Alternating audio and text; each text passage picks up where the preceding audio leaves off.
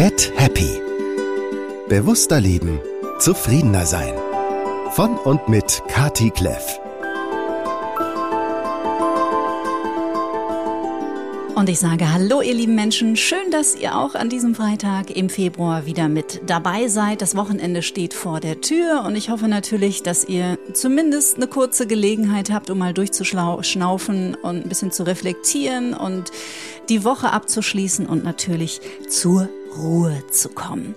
Die Zugaberufe nach meinem Gast in dieser Woche, die waren in den letzten mehr als zwei Jahren laut. Umso mehr freue ich mich, dass wir nun wieder die Gelegenheit haben, uns ein bisschen auszutauschen, denn austauschen ist mit ihm stets ein großes Vergnügen.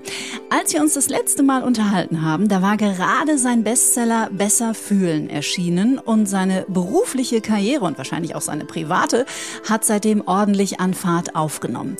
Das Buch ging bis heute über 200.000 Mal über die Ladentheke. Zehntausende Menschen haben ihn live auf der Bühne erlebt und tun das auch aktuell. Seit einem Jahr moderiert er im ZDF das Magazin Terra Explore und seit Mitte Januar bis Ende April ist er ehrlich gesagt quasi nonstop auf Tour. Umso mehr freue ich mich, dass er äh, im Touralltag sich ein Stündchen für uns Zeit nimmt. Ich nenne ihn liebevoll den Rockstar unter den Wissenschaftspsychologen. Herzlich willkommen, Dr. Leon Winscheid. Hallo, vielen, vielen Dank. Das, das war jetzt einiges. Danke, dass ich da sein darf. Hallo, Kati. Hi. Wie Rockstar-mäßig ist das Tourleben denn wirklich? Äh, weniger als man denkt. Also das äh, für mich krasseste Showerlebnis war Köln Arena. Das ist die größte Halle, die es in Deutschland gibt. Ich war da und ähm, saß dann da backstage und dachte, okay, hier waren, keine Ahnung, Sido, Rolling Stones, Shakira, Justin Timberlake hatte ich da mal irgendwie als Teenie gesehen. Und mhm. jetzt saß ich in diesen Hallen, Katakomben der Köln Arena und dachte, boah, das hier, wo die krassen Rockstars äh, sind, da bist du jetzt. Und das ist wirklich Raufasertapete, schäbiges Klicklaminat und drei so Bürotische und du denkst, okay, hier sitzt dann Helene Fischer, ich will, die ist jetzt kein Rockstar, hier sitzt jetzt irgendwie Mick Jagger und, und, und äh, macht seine Aftershow-Party. Das kann ja gar nicht wahr sein. So muss man sich das vorstellen und ähm, deswegen weniger Rockstar, als ich das jetzt aus dem Publikum, ich sitze selber auch viel im Publikum bei, bei Kolleginnen und Kollegen, weniger Rockstar, als man das früher aus dem Publikum erwartet hätte. Ja, der Backstage-Bereich ja. kann sehr ernüchternd sein. Absolut. Absolut. Ja. Wobei dieses dann rauskommen, also das muss ich schon sagen, in, äh, in ähm, Köln, aber eher ehrlich gesagt auch in, weiß ich nicht, Frankfurt, Alte Oper, Zirkuskrone in München, Meistersingerhalle, Nürnberg, diese, wenn du so zwei, mindestens zwei Etagen hast, dass das nicht nur quasi ein Parkett gibt, sondern noch oben so Ränge und du dann rauskommst, das ist dann wirklich so dieses wie so ein Kessel und das ist dann, das ist mit das, was mich ähm, am meisten begeistert. Und da finde ich, ist es dann schon so ein bisschen Rockstar-mäßig, mhm. wenn du da rauskommst und denkst, krass, ich bin hier mit Wissenschaft, ich bin hier mit Psychologie und die rasten aus. Und es ist wirklich, die haben Bock und die sind angezündet. Und das ist jetzt kein Konzert und hier kommt jetzt nicht gleich die große Lasershow und der, und der, weiß ich nicht, was, äh, Funkenregen von der Decke, wenn, wenn der Drummer die erste Bass anschlägt, sondern ich erzähle jetzt was von einer Meta-Analyse und einem Hirnscan-Experiment mhm. und dass sie so, so, so mitgehen, die Leute, das, ähm, das begeistert mich. Das begeistert mich wirklich. Und ich sage auch, ja, ich sage ganz am Anfang,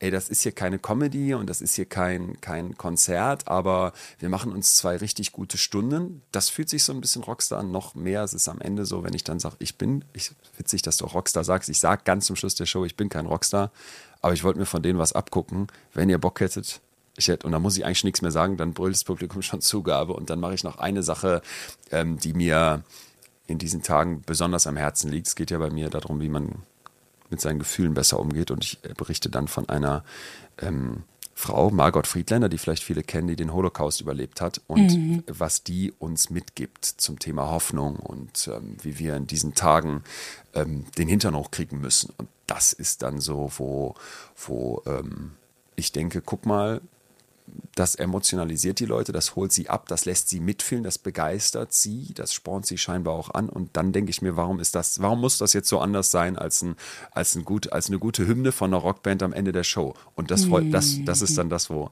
wo ich dann die Raufasertapete des Backstage-Bereichs vollends vergessen habe. Und auch das miese Catering. Und auch, ja, das ist oft ganz gut. Wenn wir mal eine kleine Reise in deine Vergangenheit machen und du stellst dir vor, jemand wäre zur jüngeren Version von Leon vor fünf Jahren gekommen und hätte zu dem gesagt, du wirst mal auf echt großen Bühnen stehen und du wirst eine große Menge an Menschen sehr begeistern und mitnehmen auf diese Reise der wissenschaftlichen Psychologie ähm, auch an die Hand nehmen, mit ihren Gefühlen besser in Kontakt zu kommen. Hättest du dir jemals erträumen lassen, wie sich dein Lebensweg gestalten würde? Äh, den hätte ich, glaube ich, postwendend eingewiesen, weil das war nichts, was irgendwie am Horizont meiner, meiner Vorstellungskraft existierte. Ich hatte als ähm, Student immer so diesen wirtschaftspsychologischen Fokus. Ich war schon als 17-Jähriger selbstständig und dachte auch, das, das ist meine Welt. Unternehmer mhm. sein, ähm, Corporate Business, dann Praktika bei entsprechenden großen Firmen, um auch diese Punkte auf dem Lebenslauf abzuhaken. Das große Finale war da für mich ein Praktikum bei McKinsey Unternehmensberatung und ähm, da habe ich dann am Ende auch einen Arbeitsvertrag unterschrieben mit ähm, mit 100.000 Euro Jahresgehalt, mit so absurden Sachen wie, glaube ich, 40.000 Euro für einen Firmenwagen, der mir noch gestellt würde. Ganz, ganz heftig. Und ich war komplett darauf aus, diesen Weg einzuschlagen. Und mhm. dass dann alles so anders kam mit diesem lustigen Fernsehauftritt und dem Gewinn, ähm, das ist bis heute das, wofür ich eigentlich am dankbarsten bin dass ich schlussendlich diesen Weg, von dem ich dachte, er wäre gut und richtig für mich, obwohl mir alle Mentorinnen um mich herum gesagt haben, lass das sein, das ist, das ist nicht deins und das ist kein guter Karriereweg. Ich wusste es natürlich als Anfang 20-Jähriger besser, wie man dann so ist.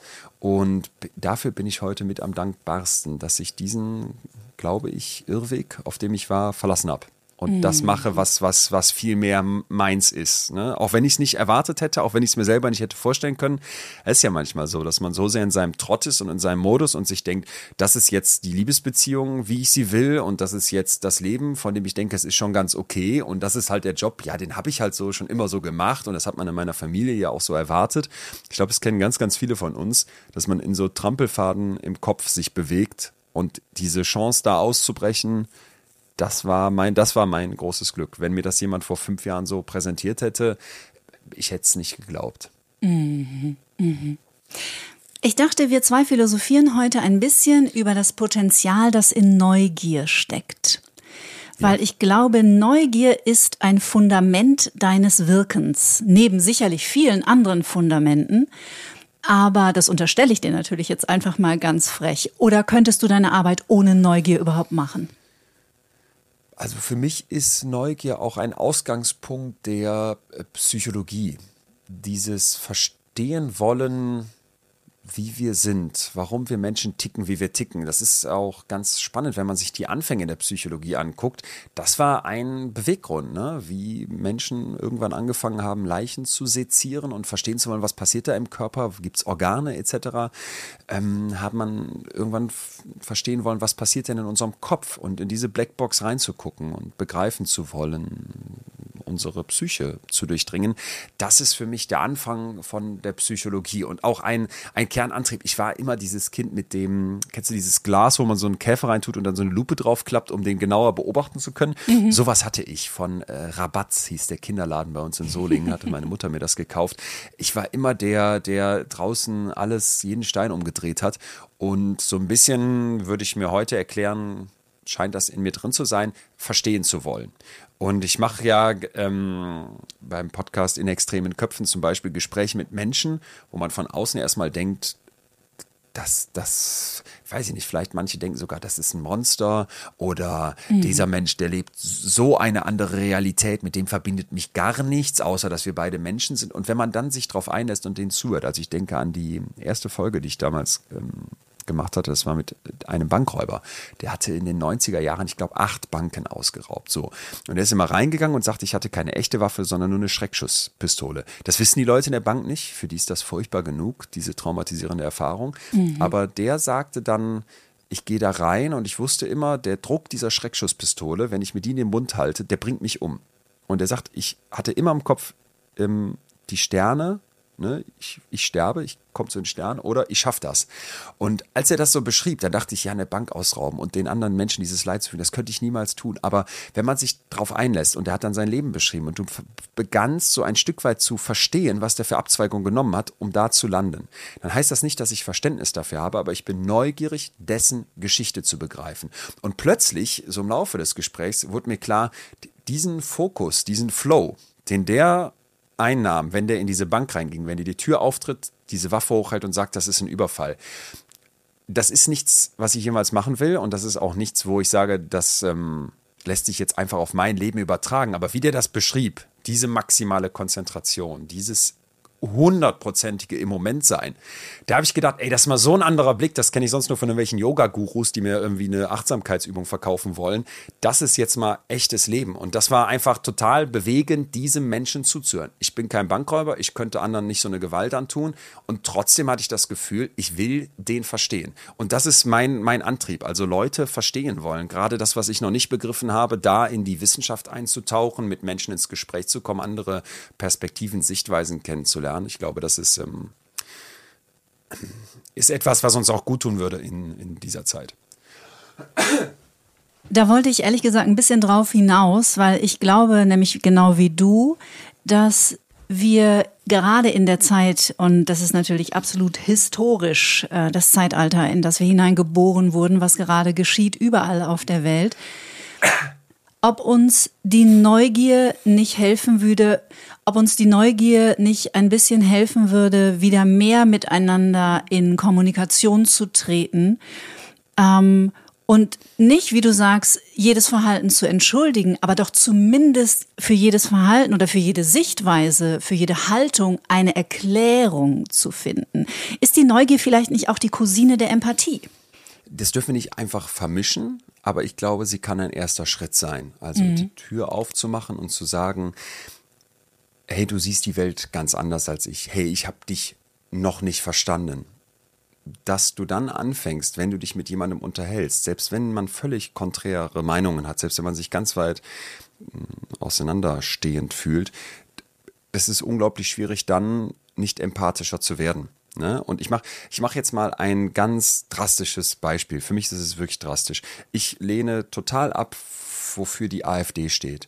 Ich finde, dass die Leute, die diese Partei wählen, Verantwortung dafür übernehmen müssen, was sie da, wem sie da den Weg ebnen, was da politisch in unserem Land gerade passiert und dass das, dass das das Tor zur Katastrophe sein kann.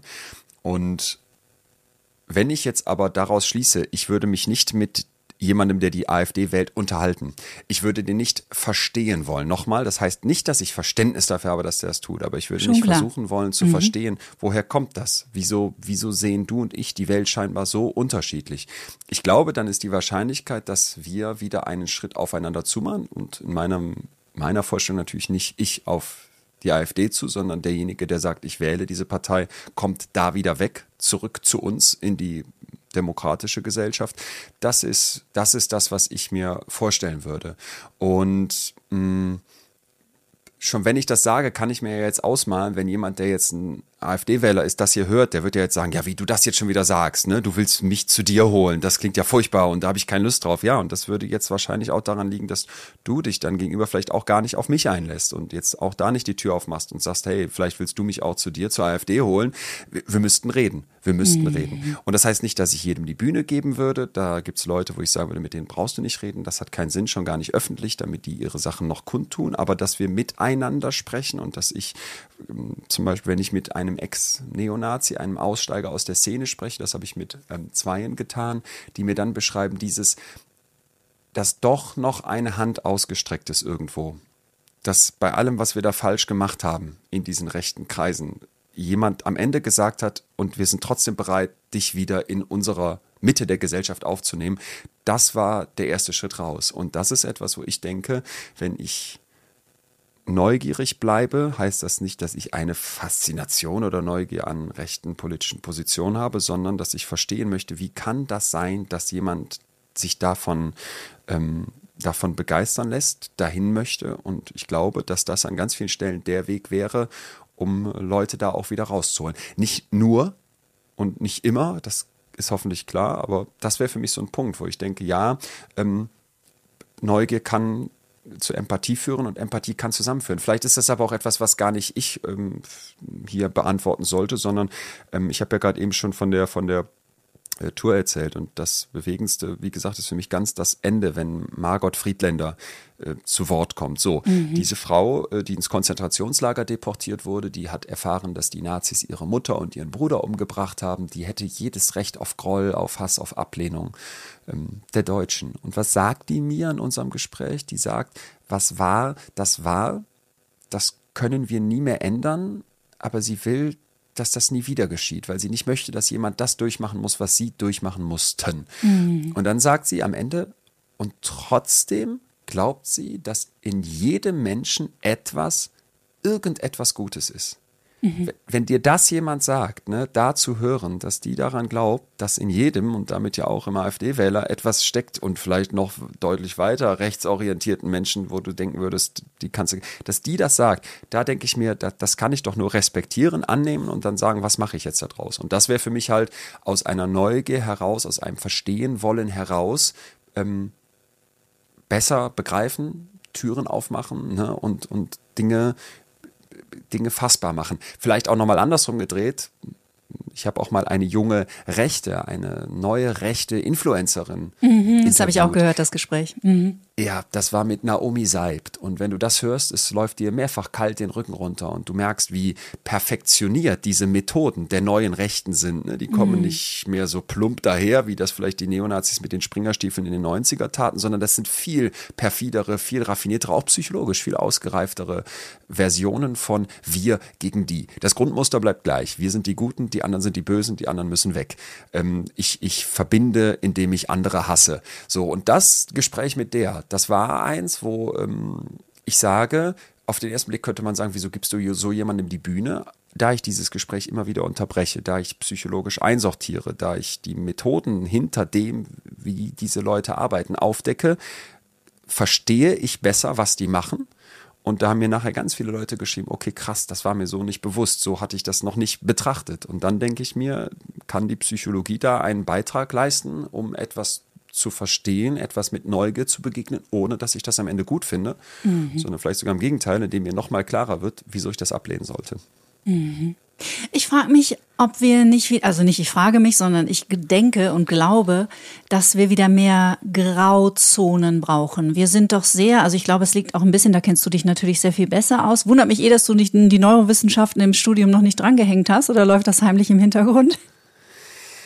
Da könnte ich jetzt ein ganz großes Fass aufmachen, weil es zurzeit einen Riesenstreit in der psychologischen Forschung gibt, ob und was denn überhaupt die Neurowissenschaften bringen, weil es so Überlegungen Wirklich? gibt, wenn wir, ja, das ist hochfaszinierend, ähm, weil es Überlegungen gibt, wenn wir Menschen in den Hirnscanner schieben, dann können wir schon bestimmte Sachen sehen, die vielleicht auch interessant sind. Aber selbst führende Neurowissenschaftler sind immer mehr auf dem Standpunkt, dass sie sagen, das, was wir da machen, was ist eigentlich die Erkenntnis davon? Wir haben bestimmt schon mal vom Broca und vom Wernicke-Areal gehört, was mit Sprache in Verbindung gebracht wird. Da zeigt sich mittlerweile äh, das haben wir falsch verstanden. So einfach ist es nicht. Wir haben schon mal von der Amygdala gehört, dem Angstzentrum. Da dachte man, die Amygdala, die macht die Angst. Mittlerweile wissen wir, Bullshit. Es ist viel, viel mehr im Hirn, was eine Rolle spielt. Wenn du einen toten Lachs, das wurde original so gemacht, in einen Hirnscanner schiebst, hast du unfassbar viele Daten, wo Forschende dann davor saßen und dachten, was ist das denn jetzt? Ja, es ist ein toter Lachs. Äh, interessant, was ihr da rauslest. Also, ähm, das ist das Spannende an der Psychologie einerseits, dass sich da gerade ganz viel tut, ganz viel altes Wissen, wo man dachte, das ist doch jetzt jetzt mal mittlerweile gut belegt, hinterfragt wird, umgeworfen wird. Und gleichzeitig ist es für mich total frustrierend, weil ich als jemand, der Naturwissenschaftler ist und naturwissenschaftlich auf die Dinge guckt, da manchmal sitzt und denkt, ist die Psychologie denn überhaupt eine Naturwissenschaft? Oder sind wir am Ende nicht auch nur, wie wir das Ganze am Anfang waren, am Fabulieren, am Überlegen, am schönen Beschreiben, was wir in Wirklichkeit gar nicht richtig erklären können? Ja, das ist äh, das jetzt mal kurz Geheim abgerissen. Ja, das große das, Geheimnis der Neurowissenschaften. Ich hätte die Psychologie immer eher als Geisteswissenschaft eingeordnet. Fällt die in den Bereich der Naturwissenschaften? Offiziell schon und sie sieht sich da auch gerne ich ähm, sah und äh, will mich da auch gerne weiterhin sehen, aber je kritischer ich mich mit ihr beschäftige, je mehr ich sehe, wie viele Studien in den 90er und Nuller Jahren und auch heute noch gefälscht werden, wo es Streit um Daten gibt, wo du manchmal denkst, boah, wir analysieren hier ähm, auf so eine Art Mikroskopebene, was Liebe sein soll. Aber wenn jetzt ein Alien hier mit seinem UFO auf der Erde landen würde und du müsstest dem psychologisch wissenschaftlich beschreiben, was Liebe ist, keiner wäre imstande dazu. Mhm.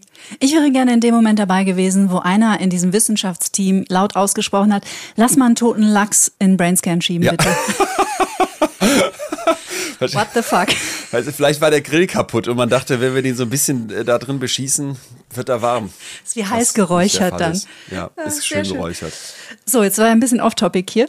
Ähm, ich frage mich, ob wir nicht mehr Grauzonen brauchen wieder. Also sprich, ähm, rauszukommen aus, weil das, das Tückische ist ja, und das, deswegen kam ich darauf, ähm, kurz das Gehirn mit einzufahren und die Neurowissenschaften, ja. dass unser Gehirn es ja gerne schwarz-weiß hat. Also die Dinge sind ja. falsch oder die Dinge sind richtig. Die Dinge sind schwarz oder die Dinge sind weiß. Aber so ist natürlich das Leben nicht und so ist auch die Welt nicht. Und gerade in den letzten Jahren ist natürlich auch alles in die Sichtbarkeit gekommen, wie unendlich komplex das System ist, in dem wir leben und das System, das wir sind. Also du sprichst einen ganz äh, spannenden Punkt an, so dieses Bedürfnis des Menschen, sich zu sortieren mhm. in ganz verschiedene Schubladen. Das würde ich sagen, ist ein ganz zentrales menschliches Bedürfnis. Das haben wir immer gemacht, das werden wir immer tun. Das tun wir zum Teil in Sekundenbruchteilen, das tun wir zum Teil ganz oberflächlich, das tun wir zum Teil mit rassistischen, mit Stereotypen, mit äh, völlig unmoralischen Kategorien, aber wir tun es wir tun es. Und die Frage ist jetzt, wo halte ich dagegen?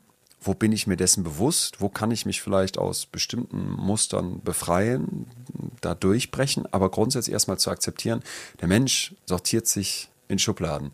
Das ähm, halte ich für einen ganz, ganz wichtigen Punkt. Und da denke ich manchmal auch, das ist albern, wenn dann so getan wird, als wäre das nicht so oder als könnte man die Menschen dazu bringen, zu sagen, hey, ab morgen betrachte uns doch alle als gleich. Ja, vielleicht kann dir das dann in dem einen Bereich gelingen und du sagst, mir ist nicht mehr so wichtig, ob du einen dicken Bauch hast oder einen dünnen und mir ist nicht mehr so wichtig, welche Farbe deine Hautfarbe hat, aber im nächsten Moment ist mir total wichtig, ob du ein Schalke-Trikot oder ein Dortmund-Trikot anhast und dann hauen wir uns die Köpfe ein, wenn die Farben nicht zueinander mhm. passen.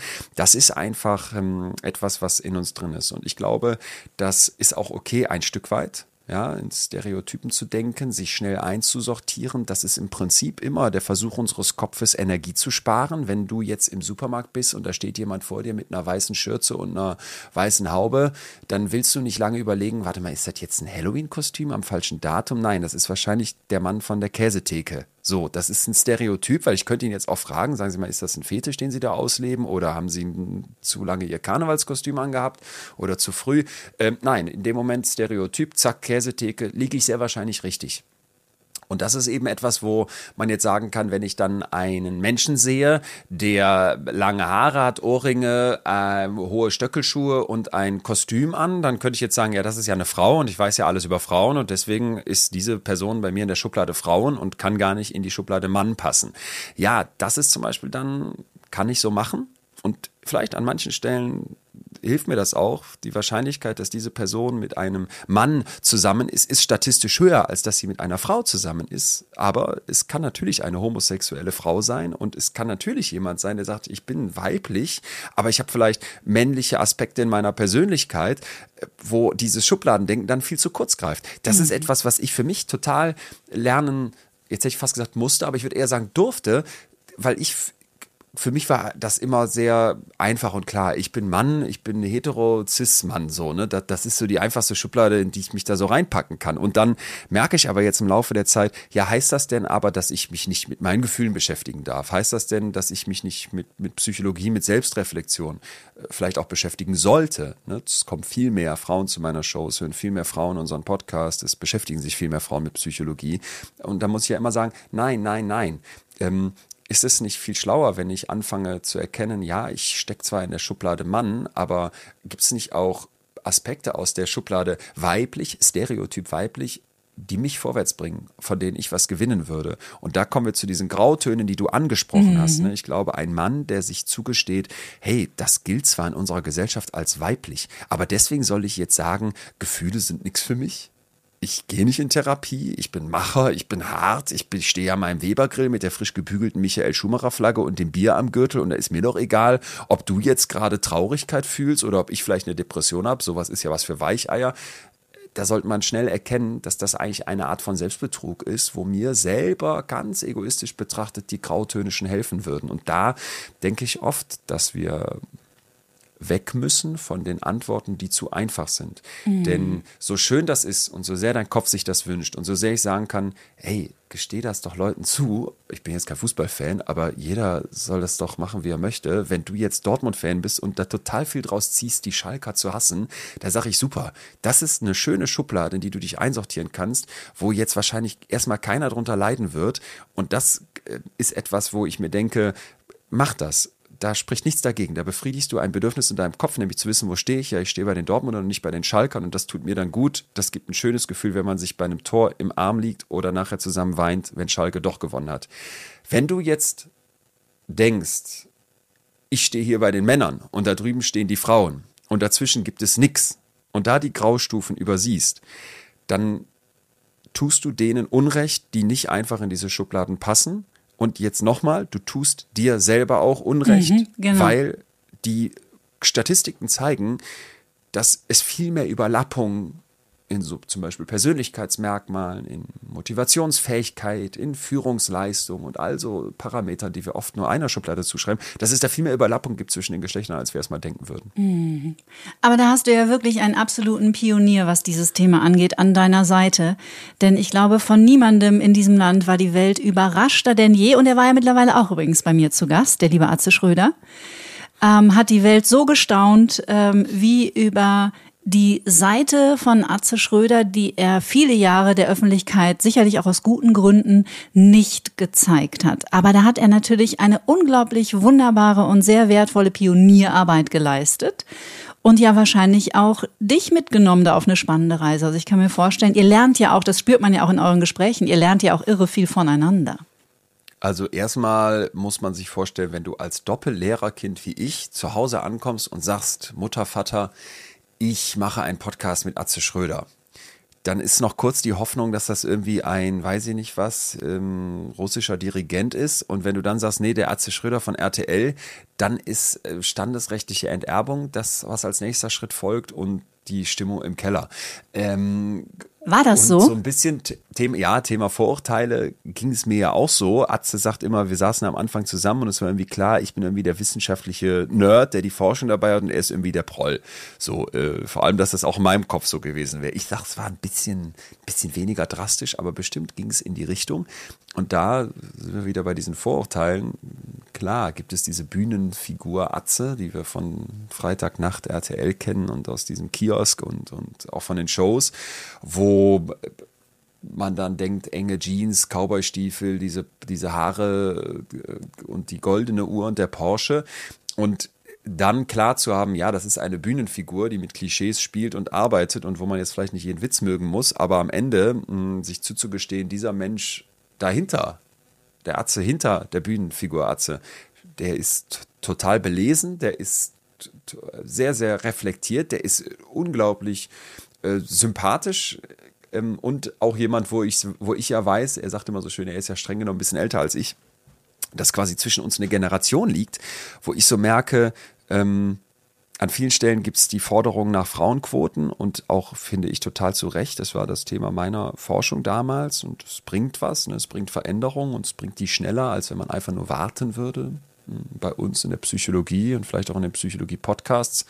Da müsste das andersrum sein. Da bräuchten wir mal eine Männerquote, weil es gibt viel mehr Frauen, die Psychologie studieren. Es gibt viel mehr mhm. Therapeutinnen in diesem Land. Es gibt eine Riesendiskussion, ob Therapie nicht sowieso viel zu sehr auf Frauen, auf das Stereotyp des Weiblichseins angelegt ist, weil es um Reden geht, weil es um das Gefühl reflektieren geht, was Männer, wo sich Männer oft schwieriger mit tun. Ähm, da bin ich sehr, sehr froh, dass wir am Ende so zusammengefunden haben und glaube gerade, dass dieses eher als dieser Mann und auch als dieser Proll, wie er selber sagt, für den er so stereotyp steht, dass der da was aufbrechen kann und dass vielleicht so Atze-Fans, klassische, äh, jahrelange Atze-Fans sich das anhören und denken, ey, Moment mal, ähm, der redet auch darüber, dass er mal in einer Therapie war oder der Folge, wo wir über Angst sprechen, berichtet er von eigenen Ängsten. Da merkst du mal, äh, gut, gut, wie gut das und wichtig das ist, dass man sieht, dass das in jedem Menschen steckt. Ne? Gerade auch in denen, von denen du es von außen nicht erwarten würdest. Mhm. Ich erinnere mich an einen Satz, den du in unserem ersten Gespräch geprägt hast und der ist sehr in mir, ähm, hat sehr in mir nachgearbeitet und wurde dann noch Teil des Trailers, weil ich die Aussage so unglaublich stark fand. Nämlich die Zukunft des Menschen wird sein, dass er wieder sich darauf zurückbesinnt, was uns eigentlich ausmacht an Menschen und das ist das Fühlen. Ja. Wenn du jetzt Kontakt hast mit den Menschen, die zu deinen Shows kommen. Das heißt, du hast ja auch unheimlich viel Begegnungen und Berührungen gerade, was ja, wenn man den Podcast ja. macht, da kocht man ja doch so sein eigenes Süppchen zu Hause mit Mikro. Wie entwickeln sich denn die Menschen nach deinem Empfinden in Sachen Fühlen? Jetzt kommen mehr Frauen, was ich jetzt auch keine Überraschung finde. Ja. Aber wir dürfen ja vielleicht auch ein bisschen vorangehen. Wir sollten das sogar und es, also es kommen auch zunehmend Männer, so, ne, ist, ist schon noch 60, 40, würde ich sagen. Und ich frage dann vor allem gerne mal so die Männer in der ersten Reihe, mh, hm, ob sie denn freiwillig da sind. Dann sagen sie jawohl. Und dann frage ich, aha, das heißt, du hast ja das Ticket gekauft? Ach so, nee, das hat mir meine Frau geschenkt. Und dann merkst du so, wenn du nach 20 Jahren Ehe beim Psychologen in der ersten Reihe sitzt und denkst, du wärst freiwillig da, obwohl dir deine Frau das Ticket unter den Weihnachtsbaum gelegt hat, das ist dann für mich so ein, auch ein Ausdruck von wahrer Liebe und das finde ich sehr menschlich. Aber da merkst du halt, es ist immer noch viel, viel mehr ähm, Frauenthema. Wenn ich dann nach der Show am ähm, Büchertisch stehe, dann nehme ich mir immer die Zeit für, weil ich das, wie du sagst, total genieße, dass man mal nicht nur in seinem Kleiderschrank sitzt und seinen Podcast aufnimmt und zu zweit oder sogar alleine was einspricht, sondern halt eben, dass man echt mit den Menschen in Kontakt kommt. Und das ist ja auch bei der Show so, dass wenn ich auf der Bühne stehe, ich dachte früher immer aus dem Publikum, ja, die Person auf der Bühne, die ist hier entscheidend. Aber es stimmt nicht, dass das und wie das Publikum mitgeht. Ne? Ich, wenn ich zum Beispiel an Wuppertal denke, alte Stadtteile, da bin ich jetzt zunächst zum zweiten Mal.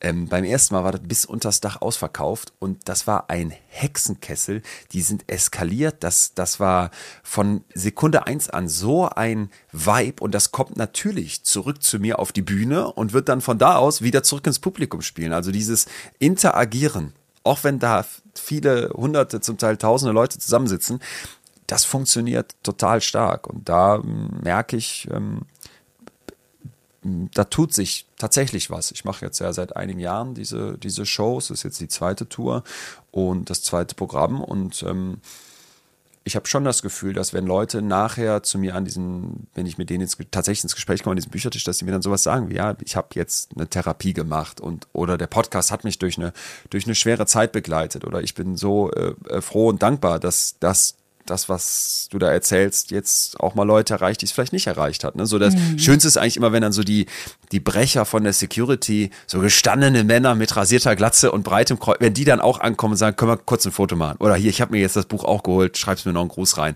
Da merkst du es, ähm, es tut sich was in Deutschland. Und ich höre jetzt in letzter Zeit oft so diese Unkenrufe, von Leuten in meinem Alter, da fängt so, würde ich sagen, an, dann auch noch ältere, noch lieber, dass so die Jungen, die 20-Jährigen, dass sie nichts mehr machen tun und wollen und leisten wollen. Und ich ertappe mich da selber bei. Und ich denke auch, das ist nicht ganz von der Hand zu weisen. So vier Tage Woche, Work-Life-Balance, dass das einen ganz neuen, viel höheren Stellenwert hat, finde ich gut und richtig.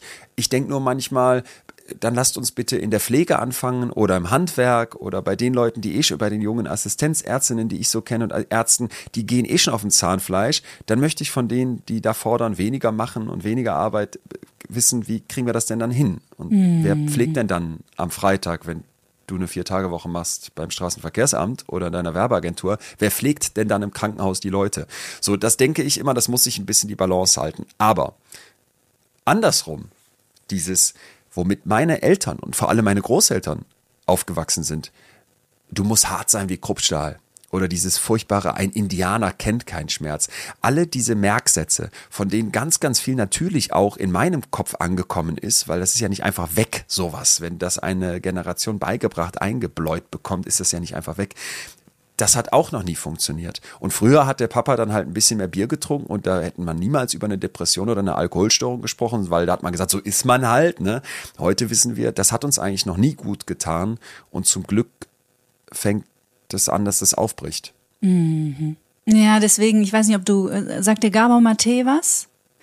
Ja, aber was sagt die mir nochmal? Ein ähm, amerikanischer jüdischer Psychologe, sehr aktiv ja, in der Traumaarbeit. Ich sogar gelesen. Genau, Und der Mythos des Normalen mit seinem Buch, mit seinem Sohn hat er das Buch geschrieben. Ganz genau. Witzig, dass du ihn ansprichst und jetzt weiß ich, warum ich mir den Namen nicht gemerkt habe. Ich fand das Buch nicht so gut. An vielen Stellen viel zu unwissenschaftlich, alte Sachen drin und mir zu anekdotenhaft. Es waren aber Sachen drin, die waren richtig gut. Jetzt bin ich gespannt, was dir gefallen hat daran. Oder ich habe es ehrlich, ich habe es ehrlich gesagt, also dieses Buch noch gar nicht komplett gelesen, weil ich es nur ich auf Englisch habe. Ich habe es vorgestern durchgehabt. Ich habe es auch auf Englisch gelesen und ähm, es gibt es auch auf Deutsch. Ich äh, rate allerdings von der Lektüre ab. Okay. Sag ich jetzt mal frech. Äh, ja, das hat mich nicht so. Ja, es war. Ähm, es waren viele Stellen drin, wo ich so dachte, da passiert genau das, was in Wissenschaftskommunikation eigentlich nicht passieren soll, nämlich es ist zu einseitig, es ist nicht der Gesamtüberblick der Forschung, sondern es werden einzelne Studien rausgepickt gepickt, die jetzt gut in seine Erzählung passen, aber die aus meiner Sicht zu kurz greifen. Und trotzdem gab es auch einige Stellen, ich streiche mir mal in Büchern an, was ich gut mhm. finde, wo ich äh, markiert habe, klar. Aber das ist mega, dass du das jetzt teilst und dass wir auf das Buch kommen, weil ich lerne in diesem Moment etwas über mich. Weil ich schätze die Arbeit von Gabor Mate, weil ich mich sehr viel mit Trauma beschäftige, mit Komplextrauma mhm. und äh, viele, viele Sachen mir von ihm angeschaut habe, weil generell hören oder sehen für mich leichter ist als lesen. Ja. Und dann habe ich mich jetzt gerade dabei ertappt, wie sich schon etwas in mir aufbäumen will. Das sagen will, nein, aber ja. alles an Gabor Mate ist toll. Und das finde ich ist genau dieses, um mal den Link jetzt zur Neugier ah, ja. wieder zu schlagen. Also ja. da die Tür zu öffnen und sagen, stopp, stopp, stopp, stopp, stopp. Auch das ist schwarz-weiß. Nämlich nichts, ja. was Gabor Mate sagt, ist schlecht, sondern alles, was er sagt, ist toll. Und da einen differenzierteren Blick drauf zu haben, das ist ja, genau schön. das, was wir wieder lernen dürfen. Schön. Oder vielleicht zum und ersten Mal. Stell dir vor, Mal der würde jetzt mit uns hier sitzen und wir würden uns mit, ich könnte mich jetzt, nachdem ich das kritisiere, was er da geschrieben hat, an, an vielen Stellen, nicht an allen, ich könnte mich jetzt mit dem unterhalten. Und dann wird er mich wahrscheinlich abholen können. Nochmal nicht mit jedem Punkt. Wie gesagt, ich fand manches der Wissenschaftlichkeit dort nicht so gut abgebildet, aber was er beschrieb, und er zitierte ja viel von Bessel van der Kolk, ein, ein Traumaforscher, der, und das ist ja ein Punkt, der total schön ist und den er auch gut rausarbeitet in dem Buch, der eben beschreibt, ähm, dass, dass eine traumatische Erfahrung unglaublich stark im gesamten Körper abgespeichert wird, ne? wo er eine Tür aufgemacht hat, mhm. die wir mhm. heute in der Psychologie eigentlich in ganz vielen Bereichen sehen, nämlich dass diese Trennung in das ist in deinem Kopf und das ist dein Körper, der da so dranhängt, dass die zu kurz greift, dass die falsch ist.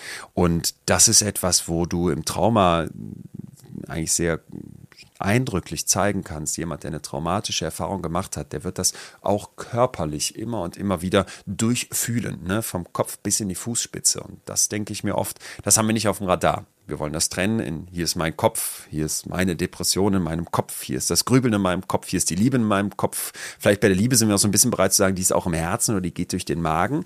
Aber an diesen alten Sprichwörtern merken wir schon, das ist ein tradiertes Wissen, was eigentlich viel, viel mehr im Fokus stehen sollte. Und Gabor Mate, der dann beschreibt, ja, in der westlichen Medizin vernachlässigen wir das, da hat er einen Punkt. Das mhm. ist sicherlich so, dass wir diese Ganzheitlichkeit des Menschen und das, wie, wie wir auf uns als Organismus gucken, dass wir das oft viel zu einseitig machen und dass wir im Medizinstudium, ich habe viele, habe ich eben schon gesagt, Freundinnen und Freunde, die als Ärzte und Ärzte arbeiten oder in der Pflege arbeiten, dass so dieses deutsche Gesundheitssystem total klar haben will, okay, hier, das ist psychisch und das ist physisch, körperlich. Ja, aber eigentlich ist ist alles zusammenhängend und mal mehr, mal weniger stark. Ne? So ein Hirntumor kannst du jetzt 20 Mal sagen, ey, äh, sieh's mal positiv und guck mal auf deine Stärken und sei mal netter zu dir. Der wird da bleiben. Aber zum Beispiel, dass du bei einer Depression und auch bei einer, bei einem, bei Magenproblemen zum Beispiel ganz oft psychische Komponenten hast, das wird unterschlagen. Mhm.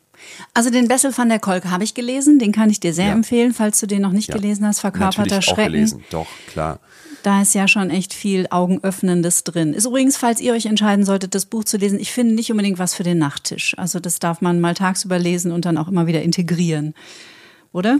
Das ist sehr heftig, was der an traumatischen Erfahrungen ähm, schildert und beschreibt. Ich sehe das äh, wie du ja, da wäre ich, also ich bin da, ja, jetzt für mich ganz persönlich gesprochen, ich bin da relativ hart gesotten, würde ich sagen. Ich habe durch diese Gespräche bei Inextrem Köpfen einfach viele sehr heftige Geschichten mitbekommen, aber es gehört auch dazu, dass man merkt, also wenn ich mich an die Gespräche erinnere, wo dann äh, Erwachsene von ihrer Kindheit erzählen und du einfach von Gewalt an Kindern hörst, da stumpfst du nicht ab. Mhm. Das, das bleibt so heftig und das wird da ja in diesem Buch zum Teil auch geschildert. Da kann ich gut nachvollziehen, wenn man sagt, das ist nichts für den Nachtisch. Nachttisch. Nachtisch, Nachtisch. Für den Nachtisch ja. auch nicht. Passt beides. Für den Nachtisch auch nicht. Ja, schönes Teekesselchen.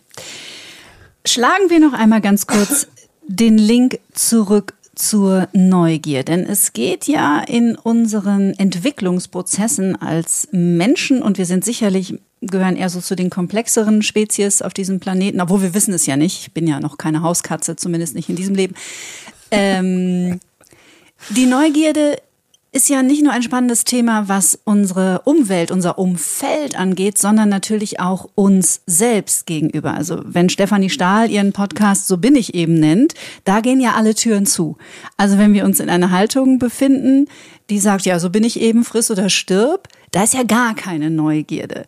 Also wie wichtig ist denn deiner Erfahrung und auch deiner Ansicht nach die Neugierde uns selbst gegenüber? Die Forschung zeigt das ganz klar mittlerweile. Wir haben riesige Datensätze, die das sehr, sehr schön zeigen, dass sich Menschen ein Leben lang verändern und auch in sehr grundlegenden Punkten noch verändern können. Das heißt für mich auf den ersten Blick, oh, da könnte ich jetzt sagen, mit dieser Botschaft, so bin ich eben, das fühlt sich vielleicht erstmal wohliger an, weil dann muss ich nichts tun. Dann kann ich sagen, ja, mhm. das ist es jetzt. Ne? Und da kann ich jetzt jahrelang meine Kindheit analysieren und überlegen, wieso bin ich denn so und wo kommt das her? Aber ähm, sehr viel aus meiner Sicht psychisch gesünder ist anzuerkennen, du veränderst dich, du veränderst dich, bis du stirbst. Und jetzt kommt eigentlich der wichtigste Punkt, du kannst dich verändern.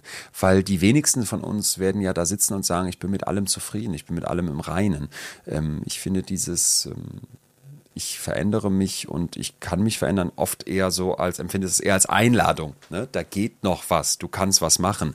Und diese ähm, Neugierde, sich selber gegenüber zu bewahren und zu sagen, ey, das habe ich früher so gesehen, jetzt merke ich im Laufe der Zeit, jetzt sehe ich das so, das ist doch hochinteressant. Und das ist etwas, wo, also ich habe da das an ganz, ganz vielen Momenten ähm, bei mir schon festgestellt. Ich, also ein Beispiel, irgendein 16-jähriges Ich, ja, in meinem Hirn hatte die Idee, dass weiße Lacoste Kunstlederschuhe und ein äh, Jackett in Jeansstoff mit hochgestelltem Kragen als 16-Jähriger mit, ich hatte so blonde Foliensträhnchen, wo du so eine Folie auf den Kopf bekommst, dann ja, ziehen so einzelne Strähnchen durch und mhm. färben die ein. Ja. Das hat mal irgendwas in mir cool gefunden. Wenn ich heute jemanden so auf der Straße sehen würde, ähm, dann würde ich denken, wie kann man sich so anziehen? Das wäre jetzt mal so eine Kleinigkeit, wo ich ähm, mich verändert habe, ne, wo ich sage, okay, das ähm, funktioniert so nicht mehr. Ein anderes Beispiel wäre für mich, dass ich und das ist oft sehr unbewusst, wo wir solche Merksätze und so Muster oh, haben, ja. wir denken, so hat mhm. es zu mhm. sein, dass ich immer dachte, glücklich und angekommen, das ist Mutti, Vati, Kind und dann ein eigenes Haus. Am besten am Stadtrand, weil du willst ja nicht ganz aufs Land, sondern auch irgendwie in der Stadt bleiben mit so einem Blick ins Grüne. Und irgendwann sah ich mich dann auch, dann dachte ich so, ja, wenn du mal so ein Häuschen hättest, ne, wo es noch so eine Veranda gibt, dann sitzt du da mit deinem Schaukelstuhl und dann schreibst du das neue Buch und das, dann bist du arriviert. Dann ist dein Leben erreicht. Und da merkst du einfach im Laufe der Zeit, wenn du nicht, nicht dich dagegen wehrst, sondern da neugierig dir selbst gegenüber bleibst, das stimmt nicht. Das stimmt nicht. Dieser Moment des, jetzt bin ich angekommen, jetzt bin ich fertig, das tritt nicht ein das tritt nicht ein. Dann wirst du da auf deiner Veranda sitzen und denken, boah, die Mücken hier, die nerven aber, weil da drüben ist so ein kleiner, kleiner Teich vom Nachbarsbauern hier an meinem tollen Den klage ich weg. Wohnungshaus. Den klage ich weg. Jetzt habe ich das Haus hier am Stadtrand, aber guck mal, die Nachbarn hier, die haben ja noch viel größere Häuser, weil hier wohnen ja die Reichen. Jetzt muss ich ja auch den nächsten Schritt gehen. Jetzt arbeite ich wieder mehr. Ja, dann reicht das eine. Ja, mache ich dann überhaupt ein Buch, das ich hier schreiben wollte? Nee, lass mich irgendwas machen, womit ich mehr Geld verdiene. Ich weiß nicht, mit ETFs traden.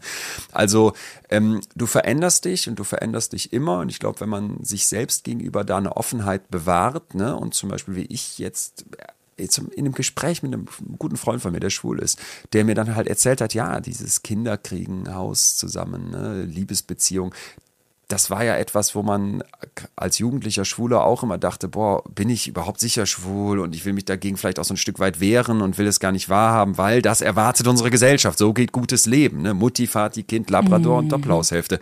Und das, als er mir das so beschrieb und so gesagt hat, und ich will gar keine Kinder und ich bin eigentlich jetzt total glücklich und bin auch total zufrieden, obwohl ich hier gegen so einen gesellschaftlichen Stereotyp verstoße, in Anführungsstrichen.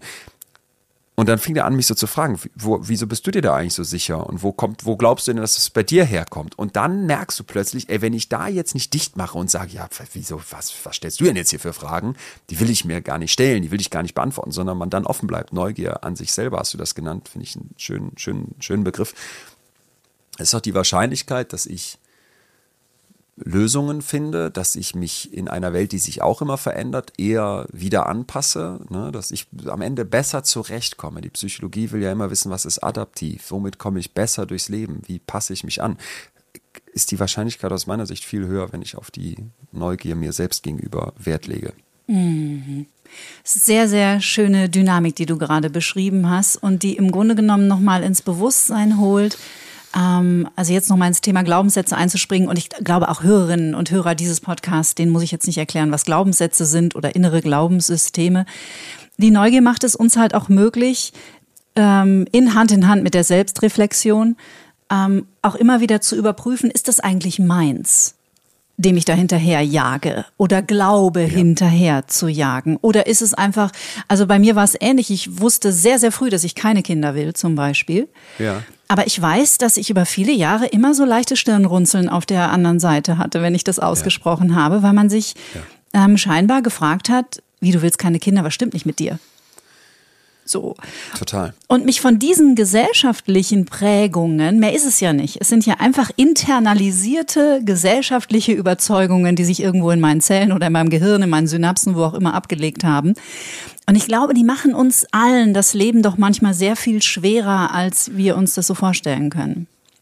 Vor allem, wenn wir das Ausmaß unterschätzen. Ja. Nahezu alles, was du erlebst, wahrnimmst, fühlst, unterliegt einer Vergesellschaftlichung. Und gerade bei den tief in dir drinnen herrschenden Bedürfnissen, wo du denkst, das bin doch total ich, das wünsche ich mir so sehr, das will ich unbedingt, solltest du nie unterschätzen, das hat auch eine gesellschaftliche Komponente. Die kann größer, kleiner sein, aber sie ist da. Ich habe so ähm, bei, bei, der, bei der Tour, bei der Show mache ich mit den Leuten so Experimente, immer auch Live-Experimente. Man muss nicht mitmachen, aber man kann. Und dann stelle ich so verschiedene Fragen und sage, wer jetzt eine Frage mit Ja beantwortet, der möge doch bitte aufstehen. Ja, und dann gibt es eine Stelle, wo ich die Leute also frage, wer findet sich denn schön? Und dann sage ich mal zu Marius, der ist aus meinem Team, der fährt mit mir im Tourbus, das ist hier mein Mitwohner aus unserer kleinen Fünfer-Jungs-WG äh, Marius, mach doch mal bitte das Licht richtig hell, sodass man sich richtig gut sehen kann. Und dann sage ich, wer findet sich schön? Und dann steht so ein Teil der Halle auf, auch nicht wenige, aber manche bleiben sitzen. Und dann sage ich den Leuten, ja, dieses, dieser Druck der Schönheitsideale, das, ne, und die, du empfindest es dann so richtig. Dann sage ich erstmal, ihr, die jetzt noch sitzt, guckt euch mal um. Die, die stehen, ist das denn gerechtfertigt, dass ihr noch sitzt? Weil da waren doch auch ein paar hässliche dabei. Und das dann mal so zu sagen, alle lachen und du merkst so, das ist, das ist einfach mal aussprechen, was ist, weißt du, dieses Hashtag Body Positivity. Das macht mich so mhm. sauer, weil ja, ich immer auch. denke, du, du, da sind jetzt deine Dellen, deine Zellulite oder in meinem Fall irgendwelche Rückenhaare und dann kommt eine gute Freundin und sagt, halt die da mal in die Kamera und das posten wir dann unter dem Hashtag Body Positivity, weil jeder Körper ist schön. Nein, Bullshit. Nicht jeder ist schön. Wir haben am Anfang über die Schubladen gesprochen. Was schön ist, das verhandelt die Menschheit immer neu, aber wir sortieren uns in Schubladen und es ist nicht jeder schön. Der Punkt ist jetzt, was, was machen wir da draus? Wir könnten doch sagen, ey, das ist okay so und das ist vielleicht erstrebenswert, dass wir mal sagen, ich achte auch gar nicht so sehr auf dein Aussehen, sondern mich interessiert, welche Werte hast du? Wofür stehst du? Mit welchen Aussagen, mit welchen Ansichten gehst du durch die Welt? Das sollte mich viel mehr interessieren, als dass ich jetzt sage, oh, halt du doch auch noch deine Dellen ins Bild, damit nicht nur die mit Sixpack mhm. und Superbusen irgendwie hier einen Vorteil haben, sondern wir sind alle schön. Nein, Bullshit. Hört auf, überhaupt eure Körper die ganze Zeit ins Bild zu halten und zeigt mal den Inhalt deiner Köpfe. So, und dieses, warum erzähle ich das? Dieses Schönheitsideale, der Druck, schön sein zu müssen. Ich sage den Leuten immer, stell dir mal vor, also du musst, du musst, wir waren bei der Aufzeichnung für die alte Tour beim ZDF und dann gab es so eine Stelle, wo ich am Anfang bei so einer Probe für diese Show in der Mitte stehe im Studio und das ganze Team hatte sich so richtig gefreut, weil sie hatten so einen Kamerakran, der sollte jetzt in 360 Grad um mich rumfahren. Und bei der Nachmittag Nachmittagsprobe fuhr der los und als dieser Kran genau hinter mir ist, an meinem Hinterkopf, brüllt jemand aus der Regie, Cut, Maske. Und da kam diese Frau von der Maske angerannt und sagt, Leon, du bist so groß, geh mal in die Knie, ich gehe in die Knie und dann nimmt die von ihrem Gürtel so eine Sprayflasche so und macht diese Sprühhaare drauf den kompletten Hinterkopf hey. voll und dann nimmt die von der anderen Gürtelseite so ein Parmesanstreuer mit groben Löchern und kippt mir so ein halbes Pfund Schütthaar auf die kommende Pläte, weil man die wohl bei dieser Ultra-HD-Kamera gesehen hat. Und ab diesem Moment habe ich mich die ganze Zeit darüber nachgedacht, wenn, wenn es nur einen Mann auf diesem Planeten gäbe, wird der irgend, sitzt auf seiner einsamen Insel, wird der morgens irgendwann wach und denkt, ich muss nach Istanbul, Haare machen lassen? Das glaube ich nicht. Oder wenn es nur eine Frau auf diesem Planeten gäbe, wird die morgens irgendwann wach und denkt, schneid mir meine gesunden Brüste auf und pumpt mir Silikon rein. Ich fühle mich nicht wohl in meinem Körper. Das, das glaube ich nicht. Gemachte Lippen. Ich habe noch nie hässliche Lippen gesehen, außer sie waren gemacht. Und das muss uns einfach bewusst sein. Dass, ich mache mich da nicht drüber lustig. Ich fühle den Druck ja selber. Mir fallen immer mehr Haare am Hinterkopf aus und das ist total unangenehm. Gerade in der Medienwelt, wo alle immer so shiny und toll aussehen müssen. Mhm. Ich mache mich da nicht drüber lustig. Ich will nur, dass wir wissen, wenn wir uns zum Beispiel nicht wohlfühlen in unserem Körper, dass uns bewusst ist, dass wir das nur fühlen, weil andere das in uns reinfühlen, die das von anderen in sich reingefühlt bekommen. Und von diesem Teufelskreis profitiert auf unserem Planeten keiner, außer denen die Schönheitsoperationen anbieten. Mhm. Und dieses, was du fühlst, ist vergesellschaftlicht. Was du fühlst, was du wahrnimmst, wie du durch die Welt gehst, deine Meinung und deine Vorstellung davon, wie ein gutes Leben hat, zu sein hat, das enthält immer auch die anderen. Druck, Stigma, Vorurteile, Stereotype, ne, Wunschvorstellungen, die vielleicht dir gar nicht gut tun. Und bitte jetzt nicht denken, das muss ich auf Null drücken. Wir sind eine soziale Spezies. Wir leben von diesem Miteinander und dem Durcheinander. Aber an manchen Stellen mal zu sagen, wie stark lasse ich diesen Druck zu und gibt es vielleicht ähm, Kompromisse, Mittelwege so, ne? Also ich habe für mich jetzt zum Beispiel gedacht, fürs Freibad im Sommer, da rasiere ich mir den Rücken, aber das Schütter lasse ich selbstbewusst weg. So, das ist ein bisschen Gesellschaft. Ich will da nicht negativ auffallen im Freibad. Äh, und will nicht, dass mich irgendwer fotografiert und nachher postet. Guck mal hier, Body Positivity, der geht sogar mit seinen Rückenhaaren ins Freibad. Nein, das würde mir zu weit gehen, aber das Schütter, da denke ich mir, komm, und da setze ich, widersetze ich mich dem gesellschaftlichen Druck. Mhm. Sowas für sich auszutarieren das hat für mich ganz viel mit Neugier sich selbst gegenüber zu tun und dem Versuch zu verstehen, warum fühle ich, warum will ich, was ich will. Mhm. Total. Äh, sehr, sehr schöne, sehr schöne Ansprache, was dieses Thema angeht. Vielen Dank fürs Teilen. Und was ich so, ähm, ich habe ja auch eine ganz schöne Reise hinter mir und bin da ja auch sehr offen, auch mit meinen ganzen komplex Traumafolgen etc. Und ich komme noch immer mehr jetzt mit 50 auch zu dem Schluss, dass ich denke, das Problem ist, glaube ich, wir wollen uns immer gut fühlen. Wir wollen uns nee, halt nicht schlecht fühlen, so. Aber ja. und das hast, das habe ich, da habe ich dich beim äh, Matze Hilscher gehört bei Hotel Matze, da habt ihr euch auch darüber unterhalten, dass ich doch immer mehr dazu komme, dass dieser innere Frieden oder die Zufriedenheit, ähm, die wir uns fürs Leben wünschen, doch auch sehr damit verknüpft ist, dass wir lernen, damit zu leben, dass es Tage ist, an denen wir uns richtig Kacke finden. Ich glaube, das ja. Problem ist, dass wir uns nicht kacke finden wollen. Also grundsätzlich hat der Mensch ja das Bedürfnis nach einem positiven Selbstwert und auch danach, sich gut zu fühlen. Stellen wir uns vor, es wäre nicht so, ne? Du würdest in der Misere sitzen und sagen, das bleibt jetzt so, so bin mhm. ich jetzt mhm. eben. Ähm, dass wir dann ein eine grundsätzlich sehr intrinsische Motivation haben, da rauszukommen, macht ja erstmal total Sinn.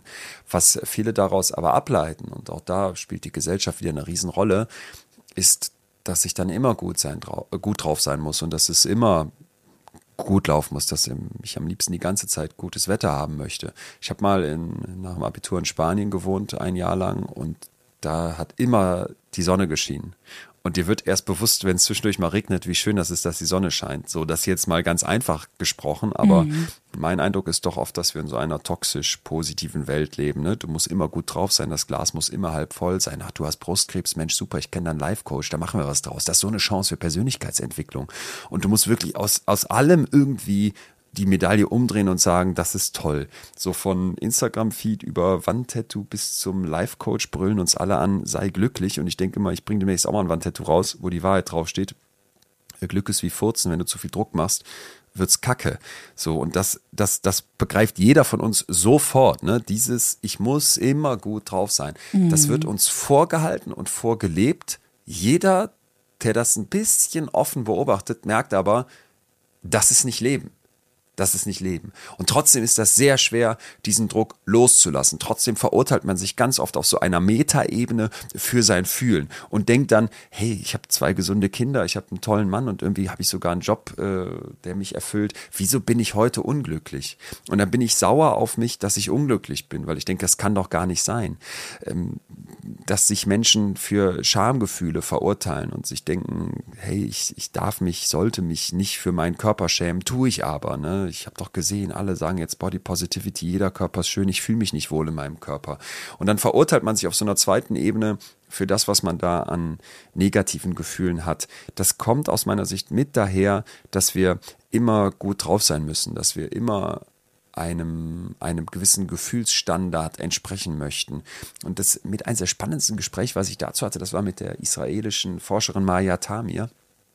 Die hat an über 2000 Leuten, ich meine auch aus ganz verschiedenen Regionen, äh, untersucht, wie geht denn gutes Fühlen? Und die fand heraus, dass Leute, die sagen, ich fühle passend, dass es denen besser geht, dass die besser durchs Leben kommen. Und passend fühlen heißt, ich darf mich total freuen, wenn mein Kind mich aus dem Kinderwagen anstrahlt. Ich darf tiefe Liebe in dem Moment empfinden.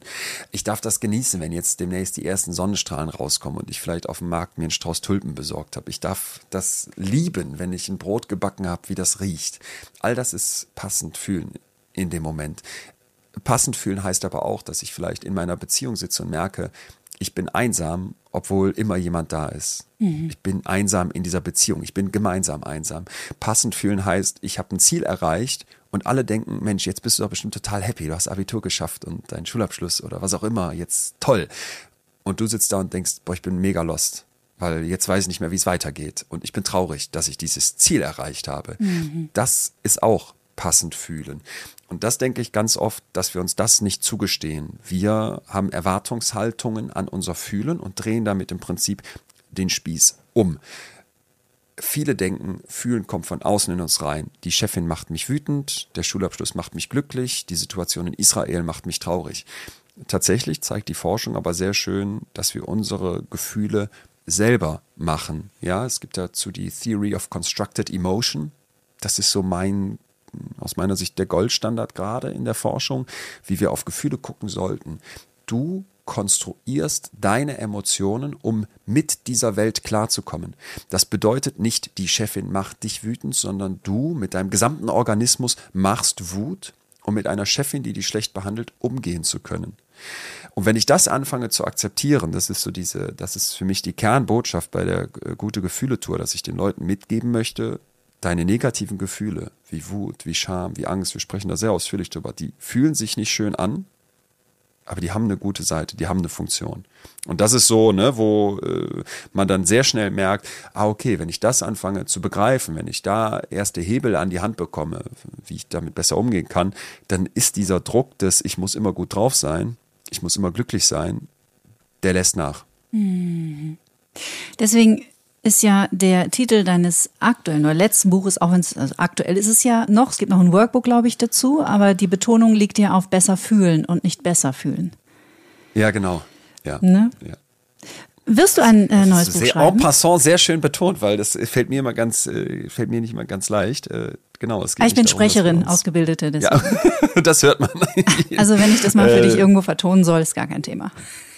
Ich habe das selber eingesprochen. Ich fand's, äh, ich, da, da tut man sich, find, man hört ja seine eigene Stimme nicht so gern. Ich weiß nicht, wie es Profi Nach all der geht, Zeit ist es bei dir nee, noch so. immer noch. Wirklich? Wow. Ach komm. Ja, ja, ja. ja Interessant. Nein, ist, echt, ist auch keine Koketterie, ist, ist äh, nee, das glaube ich nicht dir. schön. Ja, nee, ich bin, ja. ich bin dran gewöhnt. Ich mache das ja seit 30 okay, Jahren gut. jetzt. Also das wäre ja, ja, Wahnsinn. Dann wäre ja mein, mein Leben eine Tortur. Aber ähm, wird es denn ein neues Buch von dir geben, wenn die Tour beendet ist? Haha, also ähm, ich schreibe jetzt schon die ganze Zeit am neuen Programm, weil ich im späten Herbst mit den neuen Previews starte. Das sind so erste Testtermine, wo man mal ausprobiert, funktioniert das, versteht man, was ich erzähle. Und so eine Show lebt ja auch davon, dass es eine Dramaturgie hat, dass man lacht, dass man am Start ist. Da bin ich jetzt schon die ganze Zeit am Schreiben. Richtig neue Tour startet dann 2025. Jetzt läuft ja erstmal noch die aktuelle, mhm. wo ich sehr eingebunden bin.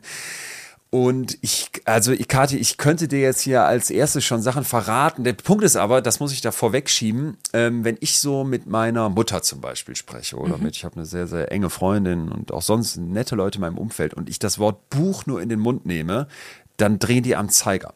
Weil die sagen, Leon, erinner dich, wie äh, schmerzvoll, wie ähm, schwierig, muss ich auch so sagen, das letzte Buch für dich war, weil ich bis kurz vor Abgabe wirklich dachte, ich kann nicht schreiben, ich schaffe das nicht, ich kriege es nicht fertig, ich pack's nicht und es hat mich echt, echt, äh, ja, es war Schmerz. Ähm, und ich erwidere dann immer, ja, aber bitte vergesst nicht, was Atze mir so schön mal gesagt hat, äh, wir brauchen diesen Schmerz. Und das klingt jetzt so komisch, aber ich glaube, dass Menschen eben nicht nur auf dem Sofa sitzen wollen und in ihrer Komfortzone sind, sondern genau dahin gehen, wo es nicht, nicht panisch wird und nicht jetzt der Schmerz über überhand nimmt, aber wo es ein bisschen piekst und wehtut. Das ist, glaube ich, das, was, was eigentlich schön ist und was auch total dazugehört. Und deswegen, ich, ich werde es nicht lassen können, nochmal äh, mit dem Schreiben anzufangen. Ich könnte mir gut vorstellen, dass jetzt, wenn ich an dem neuen Tourprogramm arbeite, weil ich einfach so viel dafür recherchiere, weil ich so viel Tolles dafür lesen darf, weil ich viele, viele tolle Bücher verschlinge, viele Studien, viele Gespräche mit Starforscherinnen und Forschern auf der Welt führe, dass da auch ein Buch entsteht. Aber Kathi sagt es nicht meiner Mutter. Ja, aber ich verspreche es. Wenn ich, sie, wenn ich sie dran habe, ich, ich sage nichts. Ja.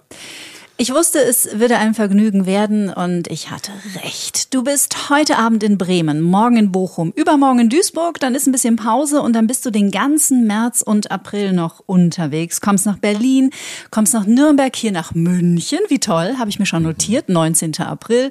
Bist wieder in Wuppertal alle Termine natürlich verlinkt hier in den Show Notes unter dieser Folge. Alle Wege führen zu Leon. Natürlich auch die herzliche Empfehlung, dir auf Instagram zu folgen. Ich liebe die kleinen ähm, Gimmicks, die du so in die Welt schickst. Das ähm. Kommst du denn zur Tour, Kathi? Auf jeden, also 19. April. Ich habe es mir auf, ich habe es mir ja, notiert und dann wäre ich in München, wäre ich sehr gerne mit dabei. Das ist natürlich ganz großartig. Ich danke dir von Herzen, dass du dir die Zeit genommen danke, hast. Danke, dass ich da sein durfte. Vielen, vielen Dank, dass du das immer hier so schön A vorbereitest, B einen da ähm, mitnimmst und ähm, das, äh, das ist viel, viel wert, was du da machst. Danke für deine Arbeit. Ich danke dir von Herzen. Alles, alles Liebe. Leon Winscheid.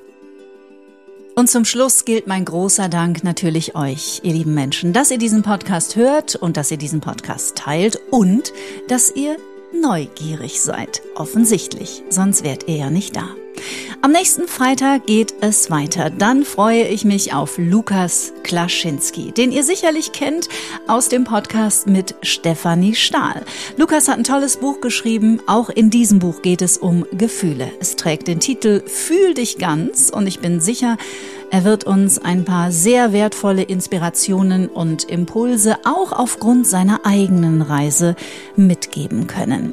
Wenn ihr Lust habt, dann schaut gern auch auf meiner Internetseite vorbei und abonniert meinen kostenlosen Newsletter, der einmal die Woche erscheint. Da gibt's immer mal wieder Neuigkeiten zu verkünden, zum Beispiel Ende Februar ein kleines Live-Webinar und von denen wird es in diesem Jahr sicherlich mehrere geben. Ich wünsche euch eine wunderbare Zeit. Ich freue mich, wenn ihr nächste Woche wieder am Start seid und bis dahin bleibt wie immer zuversichtlich, wenn es geht, gesund und genau stets neugierig. Tschüss. Get Happy. Bewusster leben, zufriedener sein. Von und mit Kati Kleff.